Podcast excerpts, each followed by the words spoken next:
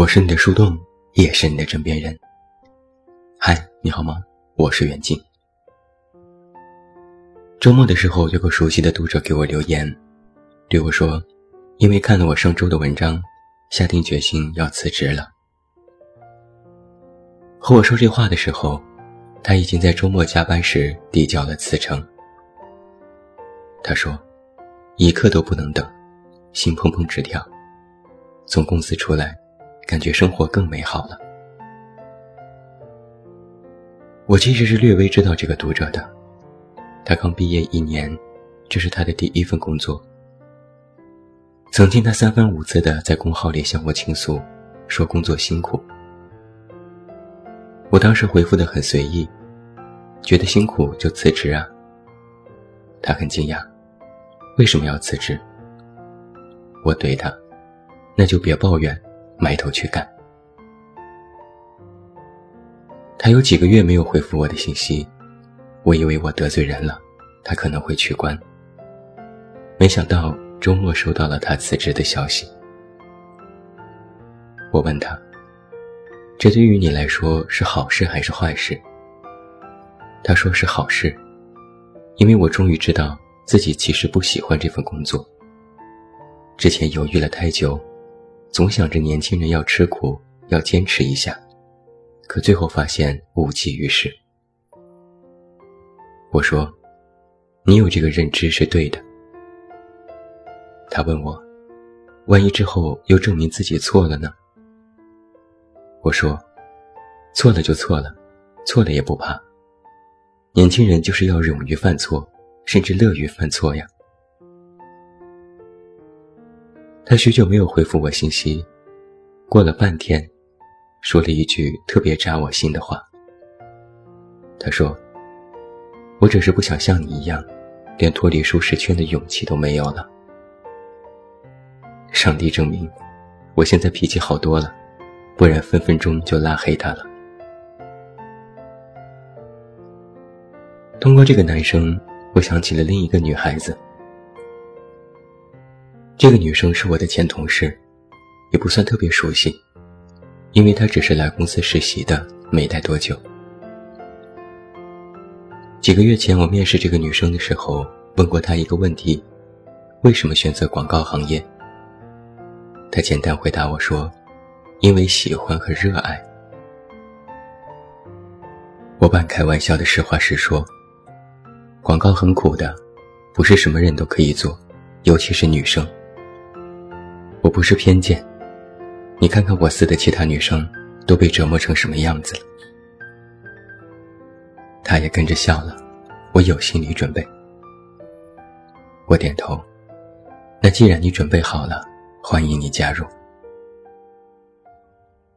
坦白说，这个女生真的十分努力，特别努力。是我近几年见过最努力的年轻人。作为一个实习生，其实做的也是打杂的活但他乐此不疲，甚至主动承揽了许多工作。每天，他总是最早一个到公司，最晚一个离开公司。有时其实也没有必要每天加班，但他总是陪着其他同事一起干。他总说。看有没有什么忙可以帮得上的。后来他就参与了几个项目，然后我发现，这个女生实际上不太适合广告业。广告不是一个主动干活就可以生存的圈子，要的是脑子够活、思维灵敏。但这个女生在做项目的时候有些死板，指哪儿打哪儿，不懂变通。实习了几个月。他已经明显感觉到非常吃力，做简单的项目完成度都很差。眼看着工作效率越来越低，他每天都非常沮丧，像一个惊弓之鸟，生怕哪里出了问题拖延的进度。等到要转正的时候，我思量了很久，又找他谈了几次话，他也已经心里有数。我说。不是你不好，你非常努力，只是可能这份工作真的不太适合你。他马上红了眼圈，我真的还想再试试。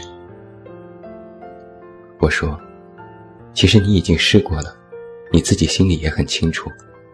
但既然不合适，为什么不放弃，去寻找更适合自己的工作呢？”他掉下泪来。我是真的很喜欢这份工作。我说：“我知道，但喜欢，不一定就代表你一定适合。”看着女生好像不太能够接受现实的样子，我给她讲了我大学同学的故事。我的大学同学小茹，没有学霸的天资，却有学霸的努力。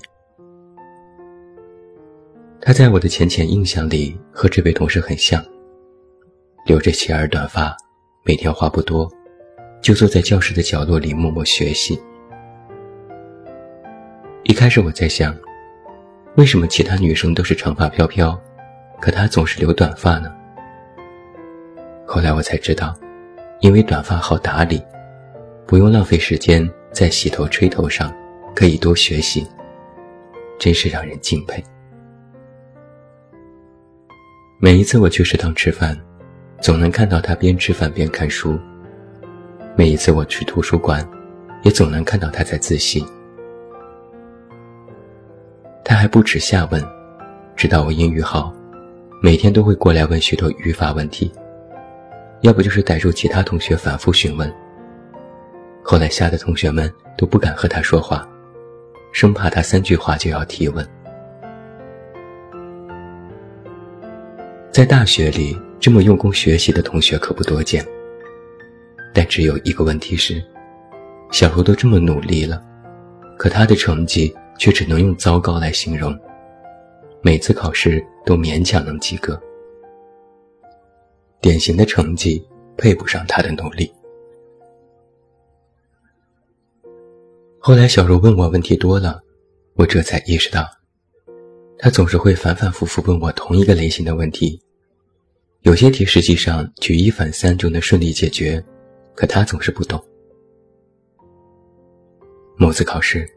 小茹的成绩还是不理想，她在角落里偷偷哭，被我看见了，我安慰了她几句。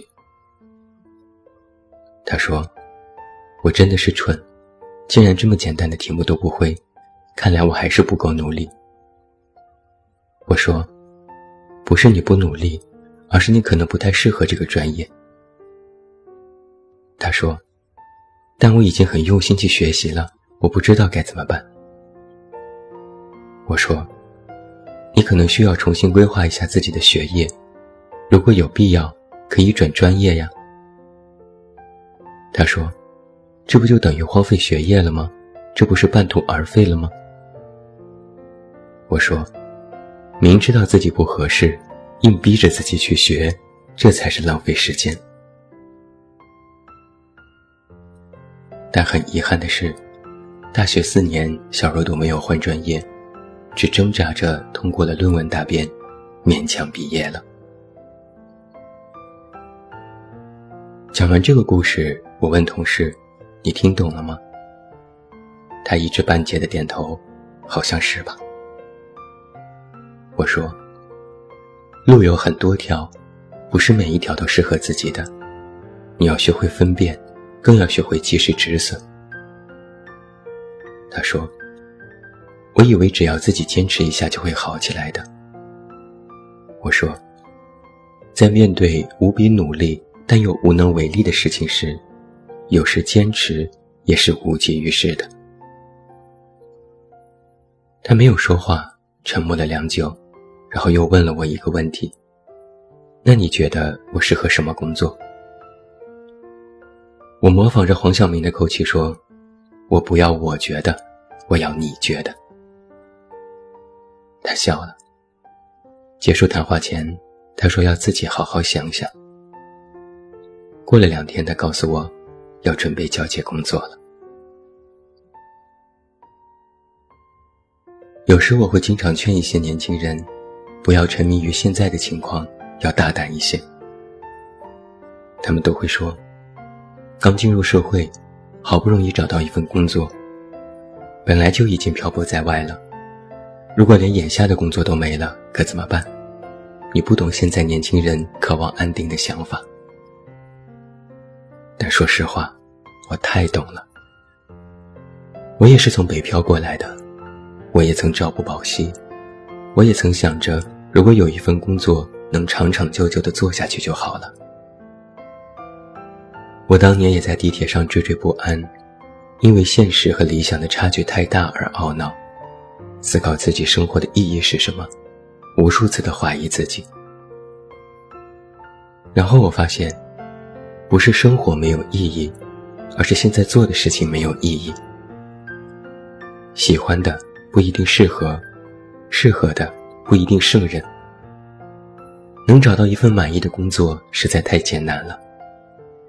又因为生活所迫，要养活自己，让我们过早开始畏首畏尾，不敢尝试，也不敢造次，生怕明天一觉醒来就会没有饭吃。于是，太多年轻人一边埋怨着现实，一边又甘于现实，不敢做出勇敢的选择。虽然现在过得不好，但又怕一旦选择，过得还不如现在。但是，这并不意味着你不做选择，生活就会轻松起来。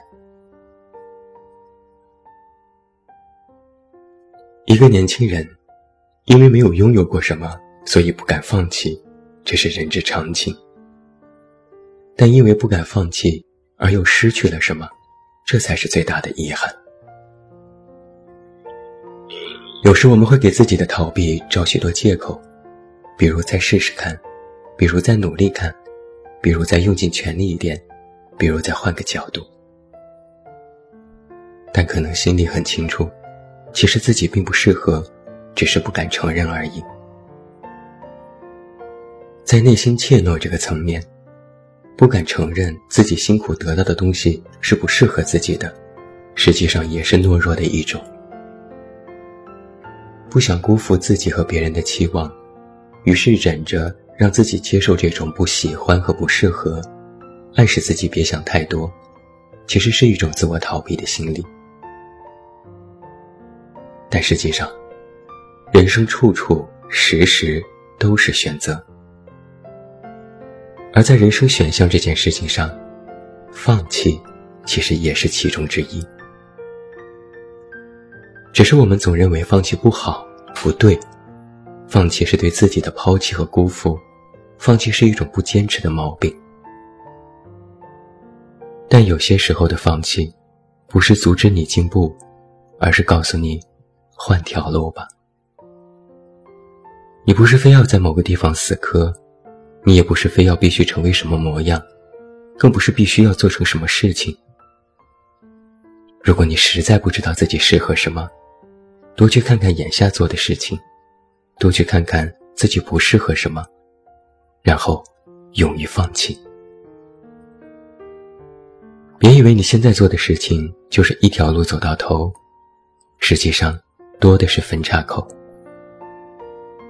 不要把时间都浪费在纠结要不要继续做某件事上。如果它让你痛苦不堪，让你体会不到一点快乐，让你整日忧愁哀叹，那么。你就应该学会放弃，放弃也是一个人生选项啊。虽然你看似是放弃了他，但这是你主动做出的选择。从这一点来看，你就比许多人勇敢许多了，因为你并不是停滞不前，你只是终于决定要换条路去走。希望你能看得清自己的方向，认得清自己的路。哪怕在黑暗的暗淡之中，也能找到希望的闸门。希望你走过的每一条路都是主动选择的，哪怕是放弃，也要自己说了算。希望桥都坚固，隧道都光明。我是你的树洞，也是你的枕边人。关注公众微信，这么远那么近，找到我。我是远近，晚安。